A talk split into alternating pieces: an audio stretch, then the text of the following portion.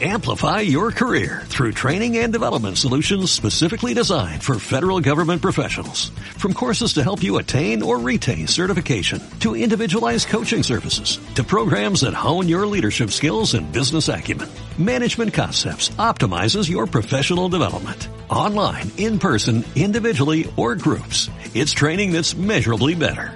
Learn more at managementconcepts.com. That's managementconcepts.com.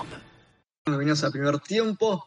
Hoy vamos a hablar con Laura Minailia, psicóloga de, eh, licenciada en psicología en la, Universidad de Kennedy, Buenos Aires, Argentina. Tiene un título homologada en el Ministerio de Educación de España. Actualmente vive en España. Tiene un máster especialista en psicodiagnóstico. Es coach de software, integrante de staff técnico de la sección nacional española de software femenino. Vamos a hablar sobre psicología en el deporte. Pero bueno, Laura, te queremos agradecer por esta oportunidad. Gracias a ustedes, chicos, por interesarse por este tema y nada, encantada de estar aquí con ustedes. Bueno, para empezar, te que no sabes para vos, si tenés que explicar qué sería la, psicología deportiva. Bueno, a ver, eh, la psicología deportiva es como la aplicación ¿no? de, de la psicología aplicada al deporte. Eh, al ámbito específico. Entonces, em, yo la verdad es que trabajo mucho con, mi formación básica, que es de psicología clínica. Entonces, eh, no trabajas de la misma manera que puedes trabajar en la clínica porque tienes que, acotar muchísimo más y trabajar con objetivos mucho más puntuales. Eh, y bueno, básicamente es ayudar a, los, a los deportistas a, a, que saquen su máximo rendimiento y, puedan conseguir esos, esos objetivos y además también acompañarlos en el proceso de, la competencia y del aprendizaje, ¿no? Que, muchas veces se tienen que encontrar con situaciones difíciles que hay que, que hay que abordar en ese momento desde la psicología deportiva. Mm. ¿Y cómo se trabaja, Laura, a veces cuando un deportista, por ejemplo, tiene o un mes o un torneo complicado y ya no, no quiero decir la palabra depresivo porque es, es bastante complejo, ¿no? Pero está, vamos a decirlo, bajón, no, no, sé, no sabría cómo, cómo ponerle la palabra correcta. ¿Cómo se aborda desde ahí, desde la psicología deportiva?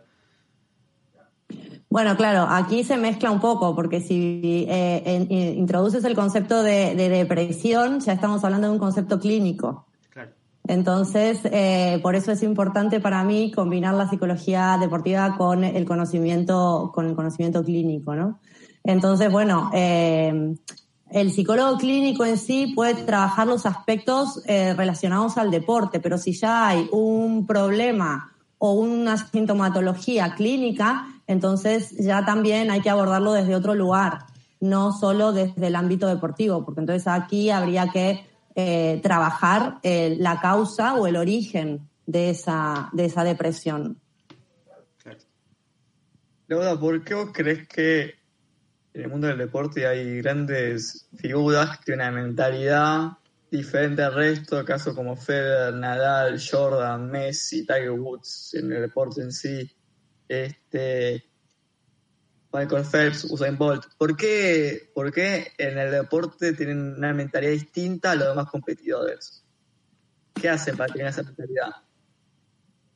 Eh, a ver, a veces tiene que ver con el talento natural, porque la verdad es que vos ves a Messi y realmente eh, hay, hay como un talento innato. Entonces yo creo que hay que saber discriminar entre el talento innato, que a veces se tiene, y luego el trabajo y el compromiso y, la fortaleza de, que hay otros jugadores que a lo mejor no tienen ese gran talento, pero que trabajan muchísimo desde muy jóvenes, teniendo los objetivos muy, muy claros y, que entonces eh, al final consiguen eh, ser tan buenos o mejores incluso que los más talentosos. Entonces, em, aquí es como que es, eh, siempre está esta, disyuntiva entre el talento versus el esfuerzo, ¿no? Entonces, claro, yo creo que aquí el esfuerzo cobra un, un valor eh, incalculable y sobre todo eh, la fortaleza mental que tienen estos jugadores para poder sostener este esfuerzo y esta perseverancia y esta voluntad a lo largo del tiempo, porque es gente que, que, se mantiene en el tiempo, ¿no? A veces lo más difícil no es llegar, sino mantenerse. Claro, sí, obvio. Y, Laura, a veces también como, ¿cómo, eh, yo te hago una pregunta de cómo trabajar con un deportista, y a veces cómo se trabaja cuando un deportista tiene, eh, cuando es exitoso, ¿cómo se hace para que esté como focalizado, no se distraiga?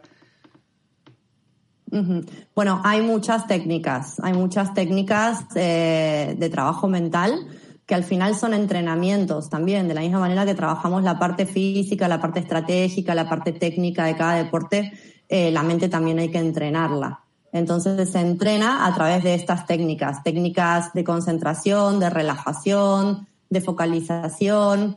Yo trabajo mucho con la visualización, cada vez está más, eh, más estudiado y más confirmado en la psicología deportiva y en las neurociencias que el tema de la visualización es una herramienta eh, súper importante, eh, porque al final tú estás creando, digamos, en tu mente eh, antes de eh, poder vivirlo en el, en el campo, ¿no? Entonces es como que primero tienes que ganar en tu mente para luego poder ganar en la cancha, ¿no? Entonces, si, si lo creas, luego si lo crees en tu mente, luego lo creas en el campo. Entonces, realmente esto está cada vez más comprobado a nivel de lo que te digo, a nivel científico, a nivel de neurociencias, que ya no es esto de, bueno, es lo que uno se imagina. Lo que pasa es que eh, tienen que ser bien trabajadas las técnicas y a veces no es fácil. Hay deportistas que les cuesta mucho conseguir ese estado para, para, para visualizar, para relajarse pero bueno, eh, son estos, son, son técnicas de, de, relajación, de respiración, de mindfulness, eh, visualización eh, y sobre todo también em, lo que comentabas de las distracciones. Todas estas técnicas son para evitar estas distracciones que a veces vienen de fuera, pueden ser internas o externas, pero que es lo que a los deportistas muchas veces nos hace salir del foco de, nuestro foco, ¿no? Y entonces, y, son cosas que, a veces tampoco se pueden controlar. Entonces, tener muy claro que nosotros solo podemos controlar lo que depende de nosotros y no lo que nos rodea, no lo que está a nuestro alrededor. Entonces, poder eh, mm, pues mejorar cada vez esas técnicas para centrarnos, para centrarnos mejor en nosotros mismos y de esa manera conseguir mejores resultados. Claro, cuando... No sé si te contesté bien. sí, sí, sí. cuando hablas sobre la visualización, yo lo que me imaginé es, también, puede, también puede tener consecuencias negativas como que visualices tanto lo que viene mañana te genera ansiedad. Bueno, eh, sí, el tema de la visualización eh, tiene como determinados requisitos, ¿vale? Eh, sobre todo, la visualización siempre, siempre tiene que ser eh, positiva. Nunca puedes visualizarte tú nervioso haciendo una jugada, o tú nervioso a punto de patear un penal, o tú eh, pateando un penal y habiendo errado, ¿no? O, mm, siempre tiene que ser el resultado positivo, porque si no es contradictorio. O sea, te estás imaginando que vas a fallar. ¿Vale?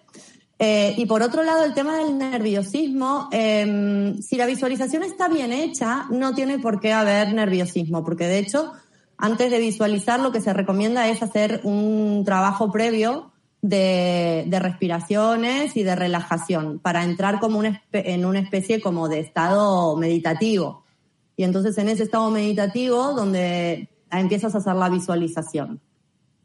Entonces, en principio la visualización eh,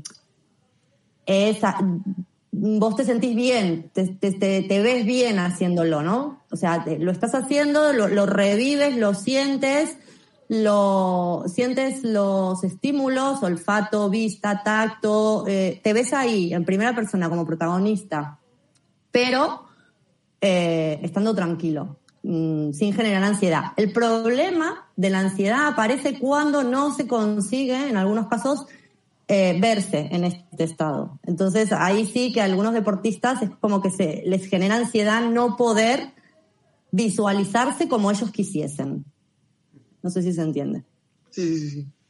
Y, y, Laura, por ejemplo, y en el trabajo de grupo, ¿cómo, cómo hay que hacer para manejar los egos?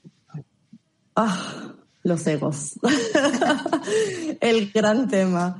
Eh, bueno, hay que dejar el yo para, para convertirse en un nosotros. Eso yo lo, lo, tengo muy claro y creo que, que es un poco el, el, secreto, ¿no? El equipo eh, se convierte para mí eh, en un ente superior al, al, ego, al yo, ¿no? Porque es verdad que el equipo está formado por, por personas individuales y por egos y no está mal tener ego, eh, está, está bien, cada uno tiene que tener su ego porque al final es positivo. Lo que pasa es que en el trabajo en equipo tiene que primar primero el equipo como un ente en sí mismo, más allá de los egos de, de, de cada jugador, ¿no? De, que, que conforma ese equipo. Entonces, cuando los jugadores entienden que, mm, que el equipo es algo más grande, más, eh, más valioso que, que, que, ellos mismos, digamos que su propio ego, entonces pueden eh, trabajar en función realmente del equipo más allá de su ego. Pero bueno, hay que ser realmente, mm, yo siempre digo, tienen, mm, hay que ser muy generoso para conseguir esto también, ¿no? Porque es como que uno tiene que dejar de lado el, el yo y el sí mismo y la individualidad para convertirse en, en, el nosotros. Y para eso realmente hay que poder ser muy, muy generoso. Hmm.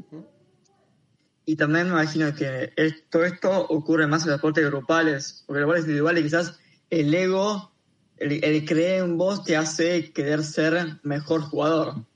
Uh -huh. Sí, sí, sí. A ver, el ego bien usado es un, es un gran recurso esto está claro. Por eso digo que hace falta tener ego, hace falta tener autoestima, hace falta tener amor propio, es fundamental. O sea, el ego bien utilizado es, un gran recurso, por eso también hay que trabajarlo a nivel personal, ¿no? A nivel subjetivo de cada uno, más allá de que sea un deporte individual o un trabajo en equipo. Si cada uno puede trabajar su propio ego, eh, seguramente favorecerá al equipo y si hace un deporte individual, también este, se, verá, se verá reforzado. Eh, pero sí, es verdad, eh, a lo mejor en el deporte individual eh, no existe el, la conflictiva, digamos, de, de, que pueden aparecer en determinado momento en, en, un, en un deporte de equipo. Pero bueno, tampoco nos olvidemos que en el deporte individual, si bien el que compite es el atleta, también está conformado muchas veces por un equipo por un equipo técnico, por un equipo directivo, por un equipo, ¿no? Entonces al final eh, también hay un equipo que también todos tienen que tener el mismo objetivo, la misma meta eh, y tirar todos hacia, hacia el mismo lado, ¿no? Porque si el atleta tira para un lado, pero ve que su entrenador tira para otro y los directivos para otro, y entonces también hay conflicto y también hay que trabajar entonces en ese punto el trabajo en equipo y la cohesión. Y, y, Laura, ¿cómo también se trabaja? Eh, hablando también, yo al principio te pregunté, no sobre la depresión, ¿no? sino cuando, cuando un jugador, o un deportista, perdón, está, está bajón, no, no, no sabía cómo mm. llamarlo. Pero ahora, si un deportista está depresivo, ¿cuáles serían los factores que te llevan a darte cuenta de que ese deportista eh, está mal?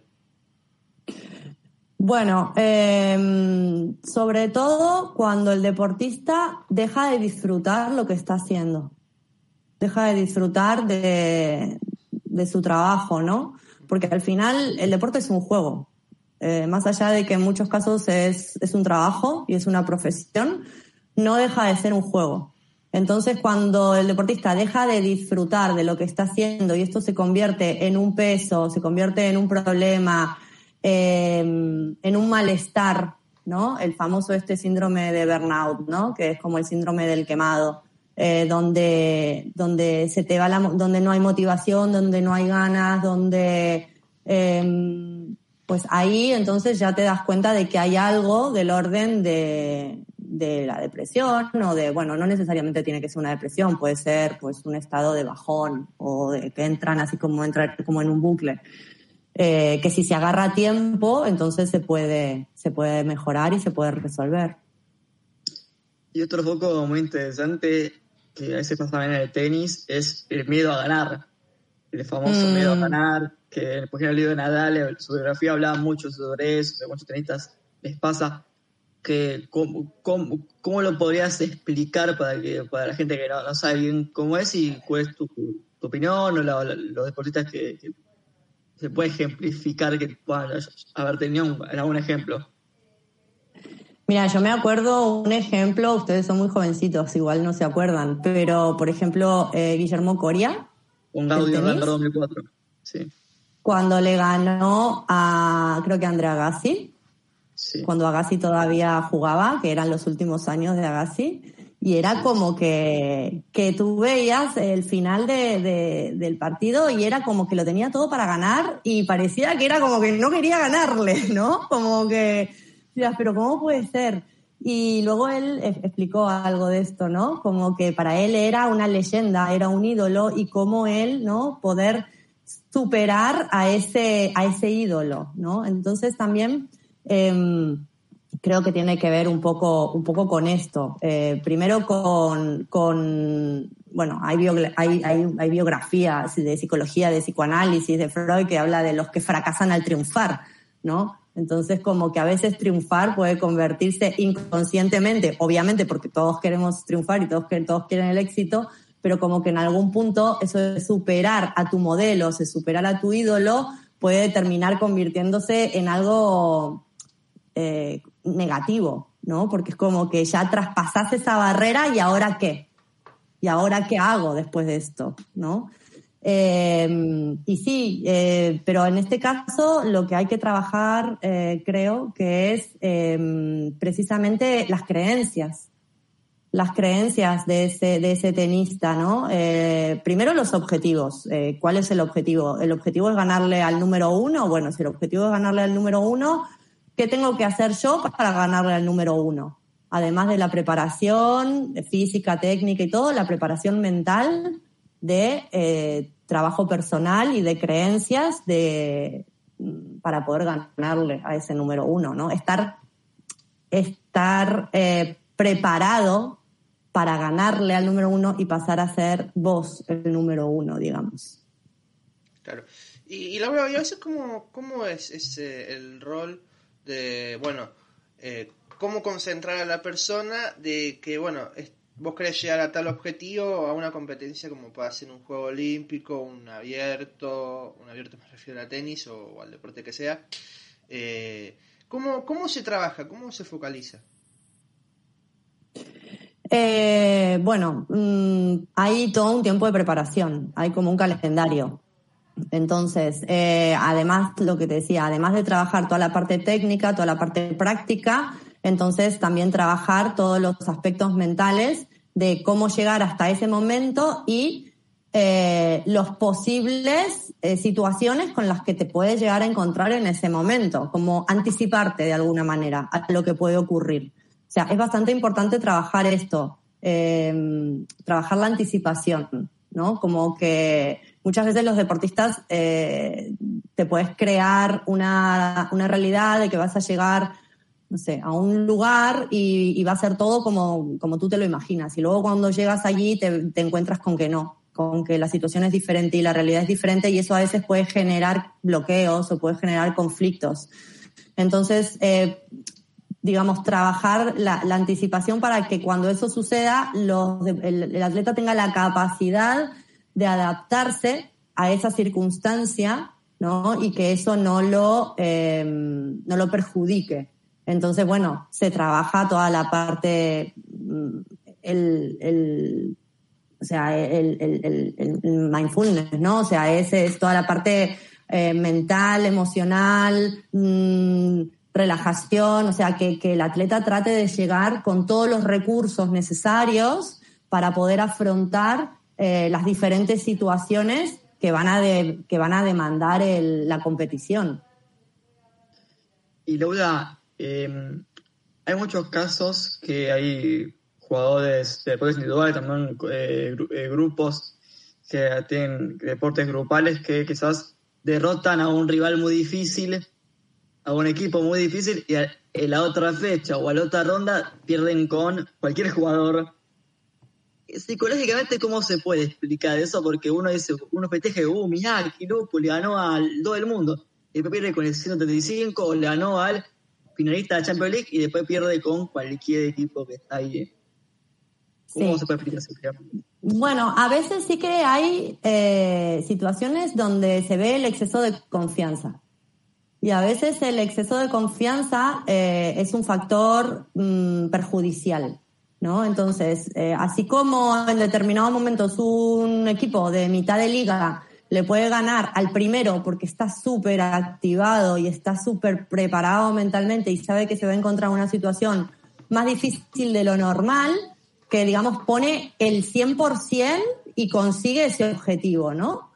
Y al mismo tiempo al revés, o sea, cuando ese equipo de mitad de liga que viene de ganarle al primero, a la semana siguiente se tiene que encontrar con uno de los últimos, es como que esa situación de, de, tanta activación se relaja, o sea, se va al otro extremo. Entonces hay como una relajación y esa relajación implica como, eh, bueno, un, exceso de confianza, un exceso de, bueno, si somos buenos ya le ganamos a este, entonces esto nos va a ser fácil. Y entonces ese nivel de activación que tiene que ser óptima, baja y ya no, se ya no es óptima. Entonces cuando baja, pueden pasar estas cosas y estas sorpresas, ¿no?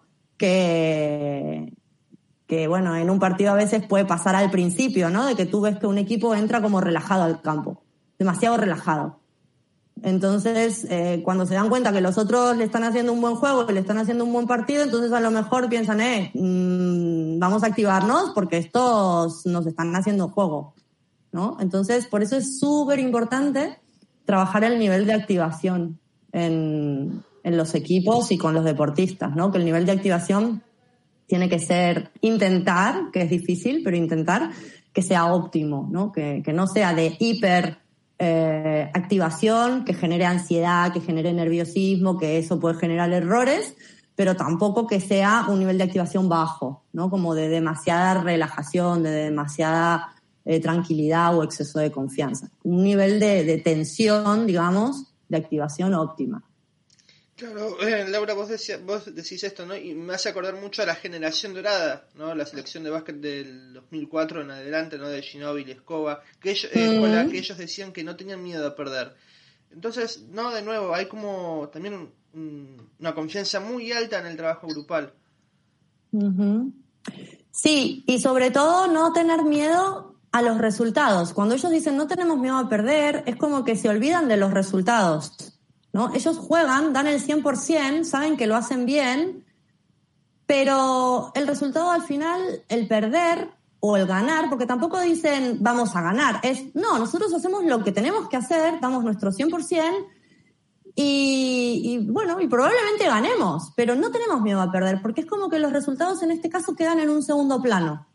Y esto a veces es muy importante, ¿no? Poder eh, hacer el trabajo más allá de los resultados, porque a veces los resultados pueden ser a favor o pueden ser en contra, ¿no? Y es como, es que no hay más, es un 50 y un 50, o ganás o perdés, pero mm, que bueno, hay, hay deportes donde se puede empatar, pero no, en realidad la final es la final y hay siempre un ganador, ¿no? Pero, pero sí esto de poder dejar los resultados un poco como algo, como el punto de llegada no como el punto de partida de voy a ganar y porque voy a ganar voy a hacer esto, esto y esto. No, o sea, voy a hacer esto, esto y esto, es todo lo que tengo que hacer, toda la preparación, todo mi trabajo, todo mi compromiso, todo mi 100%. Y el resultado, el ganar, va a llegar como añadidura, digamos, al proceso, al camino. Y a lo mejor lo que le pasaba a este equipo era eso. Primero que confiaban 100% en ellos mismos, que lo más importante era el equipo, no las individualidades que lo conformaban y segundo, que los resultados al final era algo que, llegaba como mm, con naturalidad, sin estar tan preocupados por los resultados. A veces esto es un problema cuando la gente está tan, tan preocupada por los resultados. ¿Qué pasa? Por ejemplo, si un deportista está todo el tiempo pensando en resultados positivos, por ejemplo, negativos, está todo el tiempo diciendo que en sus últimos meses le va muy mal este, ¿Cómo se puede trabajar eso como para que le tenga de vuelta confianza? Bueno, mm, hay que volver a las bases. O sea, muchas veces los, em, cuando uno solamente está pensando en los resultados, que, que, está en una mala racha, está en una mala época, solamente está pensando en salir de esa racha y empezar a que las cosas le salgan bien, ¿no? Y, otra vez volvemos a lo mismo, o sea, se olvidan de, eh, de qué es lo que los llevó hasta, hasta este punto, qué es lo que los trajo hasta aquí, ¿no? Que es el, el disfrute, el placer, la pasión por, por el deporte que, que escogieron, ¿no? Y que al final están, están jugando. Entonces, cuando nos olvidamos de esto mmm, y nos focalizamos en los resultados, eh, es más difícil. Entonces, en estos casos, yo lo que recomiendo es volver como a la base, volver a los orígenes.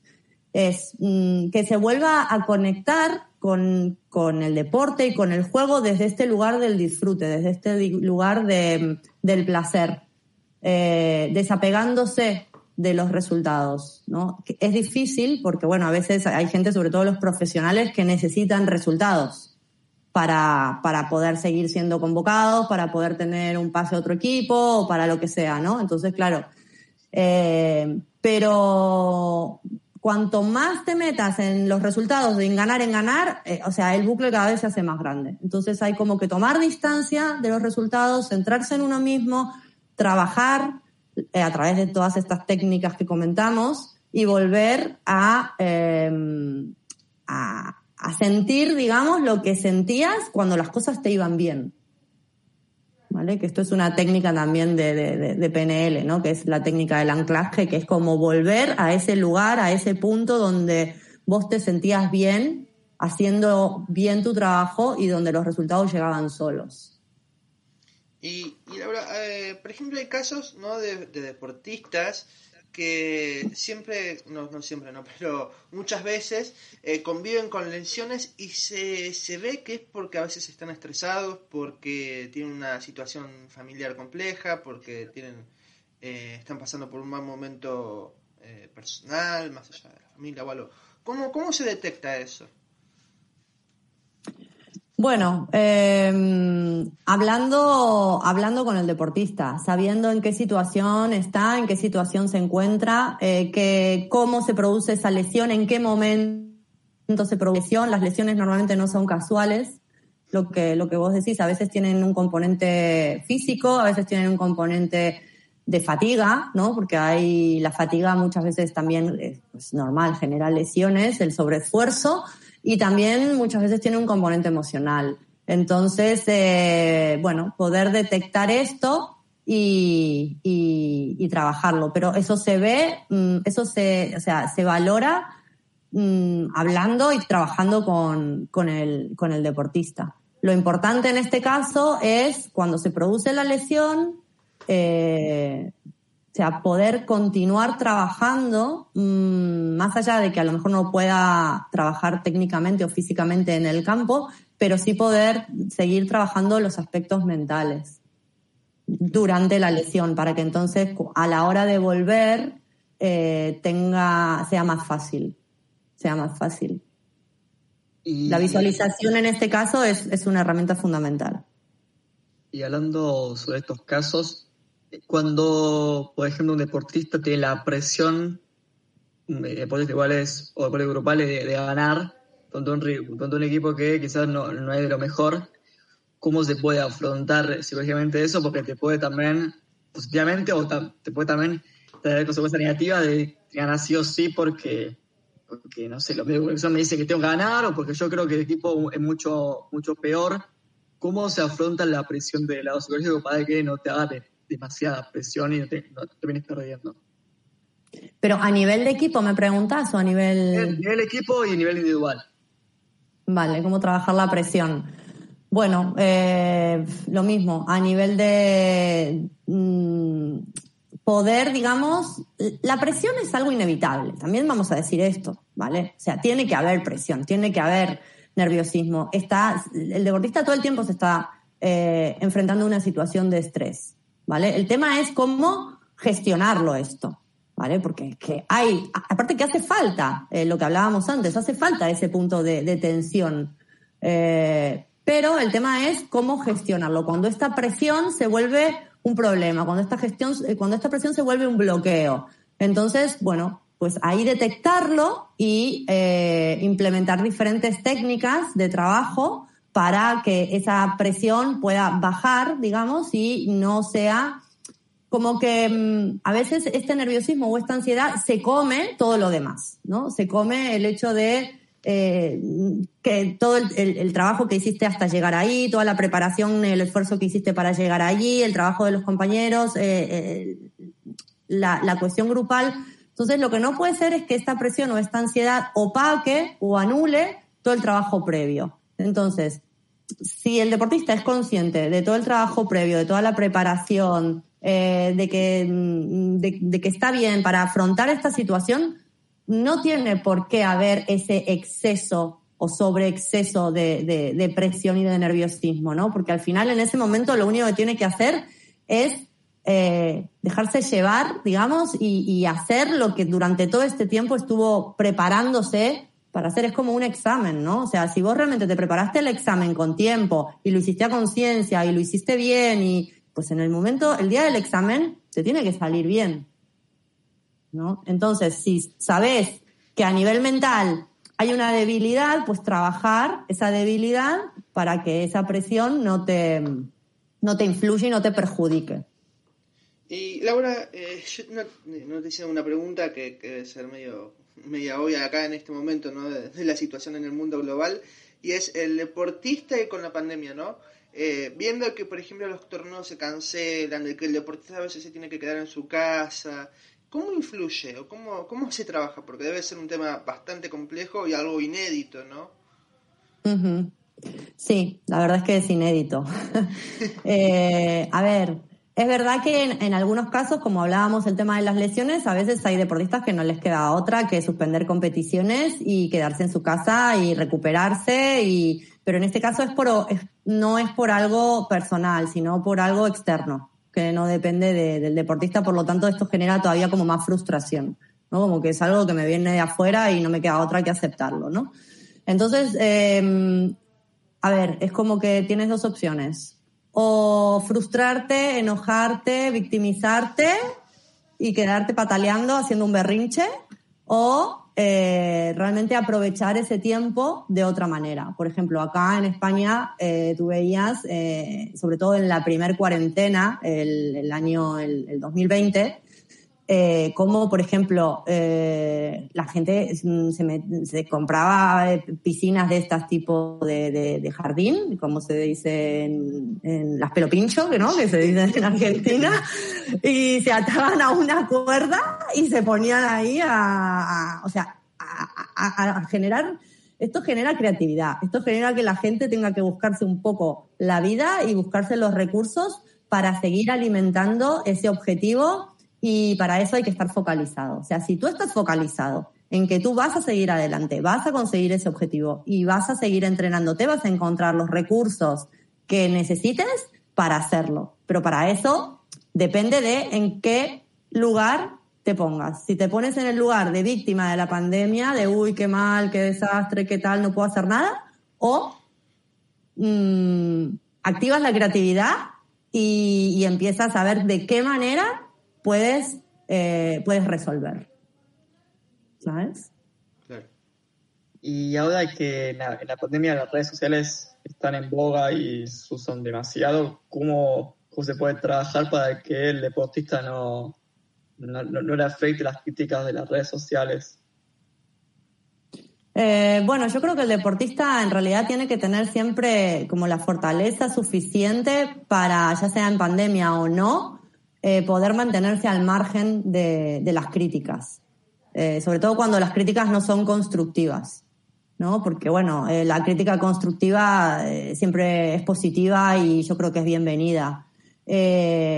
pero los deportistas muchas veces son personas públicas que al final están expuestas a, a, la mirada de los otros y es como que, bueno, también tienen, esto se, esto se, se puede convertir pues en una distracción para ellos, ¿no? Y entonces si ellos se distraen con lo que dicen los demás eh, de ellos, entonces ahí puede haber un problema, pero yo creo que, que, que los grandes deportistas y los grandes profesionales eh, del deporte eh, saben manejar esto eh, precisamente por eso, ¿no? Porque saben que, que, que no pueden entrar en este juego mediático, por decirlo de alguna manera. Hay gente que entra, pero, pero yo creo que los, los más fuertes eh, saben, saben tomar distancia de esto. Y, Laura, eh, yo para ir, cerrando de mi parte, eh, no agradecerte, yo te quería preguntar también, ¿no? Eh, ¿Cómo los deportistas, también a veces en pandemia, la frustración, porque antes estábamos hablando ¿no? de la incertidumbre, de cómo trabajar, y la, y la frustración en pandemia, ¿cómo, cómo se maneja? ¿La frustración te referís a la frustración, por ejemplo, de no poder competir? O claro, la no poder frustración... competir, no saber qué vas a hacer después, eh, no saber si van a volver los torneos, no saber si vas a volver a, a poder competir, no, no saber absolutamente nada, ¿no? Eh, ya no, no es Vale. solo de quedarse en casa. Ujú. Bueno, mira, eh, yo te puedo contar el ejemplo que nos pasó a nosotros el año pasado eh, con la selección española de, de softball, que el año pasado, eh, o sea, después de tener un, un 2018 muy bueno, con muy buenos resultados y llegar a competir en un preolímpico y llegar a estar quintas de Europa, eh, al año siguiente, o sea, el 2020, teníamos otro europeo, también eh, creo que era clasificatorio para el Mundial, con mucho, con, con muchas ganas, ¿no? Como que el- entrábamos en el 2020 con muchas ganas, con objetivos, con planes, y de golpe todo esto se truncó. Eh, y te vuelvo a decir, ¿no? Era como que había dos opciones, o quedarte llorando mm, por la leche derramada, ¿no? Como se dice, o no perder de vista el objetivo, no perder de vista el foco, seguir centrándose en eso y mm, pensando que, por ejemplo, nosotros teníamos un año más todavía para prepararnos para eso. Entonces, em, la incertidumbre está, la incertidumbre externa está porque hay cosas que nosotros no controlamos, que no dependen de nosotros, pero lo que sí podemos controlar como, como atletas, como deportistas, son, eh, por ejemplo, no, a dónde apunta nuestra, a dónde apunta nuestra mente. Entonces, si tu mente apunta a que vas a volver a competir, no se sabe cuándo, pero vas a volver a competir y que el día que vuelvas a competir vas a estar al 100%, eso depende de, vos. Entonces, esto también es algo que tener un objetivo ayudó a, a, la gente en tiempos de pandemia. La gente que tenía un objetivo es como que eh, se vivió la pandemia como, bueno, como que me sigo preparando de alguna manera para conseguir ese objetivo. ¿Sabes? Es como que es un, un, tener un norte, a dónde ir, a dónde seguir. El problema es cuando no, no está ese norte, no está ese objetivo y entonces no sé a dónde voy, no sé qué va a pasar, depende de lo que me digan. No, si vos tenés un objetivo, tenés un camino, tenés un norte y si vas por eso, da igual lo que esté pasando alrededor tuyo. En algún momento la situación se resolverá o cambiará o pasará algo. Pero lo importante es que vos tengas tu objetivo y lo continúes y lo sigas, mmm, pase lo que pase. Y para o cerrar esta entrevista, gustaría que, que nos cuentes para vos, para tu opinión, cuál sería el deporte más mental, el deporte que más se usa la psicología o que es más importante la psicología en la competición. Buah, es que no te puedo decir uno. Es que es imposible. Porque yo te diría, o sea, yo cuando empecé, eh, o sea, el primer deporte, el primer contacto era esto, ¿no? El softball. El softball es un juego muy, el béisbol es un deporte de mucha estrategia, de muchos momentos individuales dentro de un deporte de equipo. Pero luego también empiezas a trabajar con gente que, traba, que, que no solo es la parte mental, también es la, la parte física, la fortaleza física que tiene que tener, que muchas veces la parte mental es la que tira para, para sacar esta fortaleza física. Eh, es que hay deportes que, que, exigen una cantidad de concentración increíble como el ping-pong, por ejemplo, el tenis de mesas que se dice aquí. Eh, entonces es como en, en muchos, en muchos. Mm, es que no te puedo decir uno donde que sea más mental o que todos, todos, porque además no nos olvidemos que todos los deportes tienen un componente físico y el físico va acompañado de la mente. Es que somos mente-cuerpo y esto es lo que hay y esto es así. Entonces no podemos separar lo que es el cuerpo de lo que es la mente. Es que van juntos, van unidos. eh, que algunos demandan algunos recursos, otros demandan otros, unos, bueno, sí, son diferentes, pero todos en algún punto eh, necesitan, necesitan tanto mente como cuerpo. Entonces, no, no, te podría decir uno. No te podría decir uno, no sé. No, Bueno, Laura, la verdad que vamos a agradecer, fue, fue un placer haber hecho esta entrevista y haber hecho la psicología deportiva. Muchas gracias. Bueno, gracias a ustedes y bueno, espero que les haya servido y vamos hablando. Dale, de esta manera terminamos con el nuevo episodio de Primer Tiempo sobre la Psicología Deportiva. Amplify your career through training and development solutions specifically designed for federal government professionals. From courses to help you attain or retain certification, to individualized coaching services, to programs that hone your leadership skills and business acumen, Management Concepts optimizes your professional development. Online, in person, individually, or groups. It's training that's measurably better. Learn more at managementconcepts.com. That's managementconcepts.com.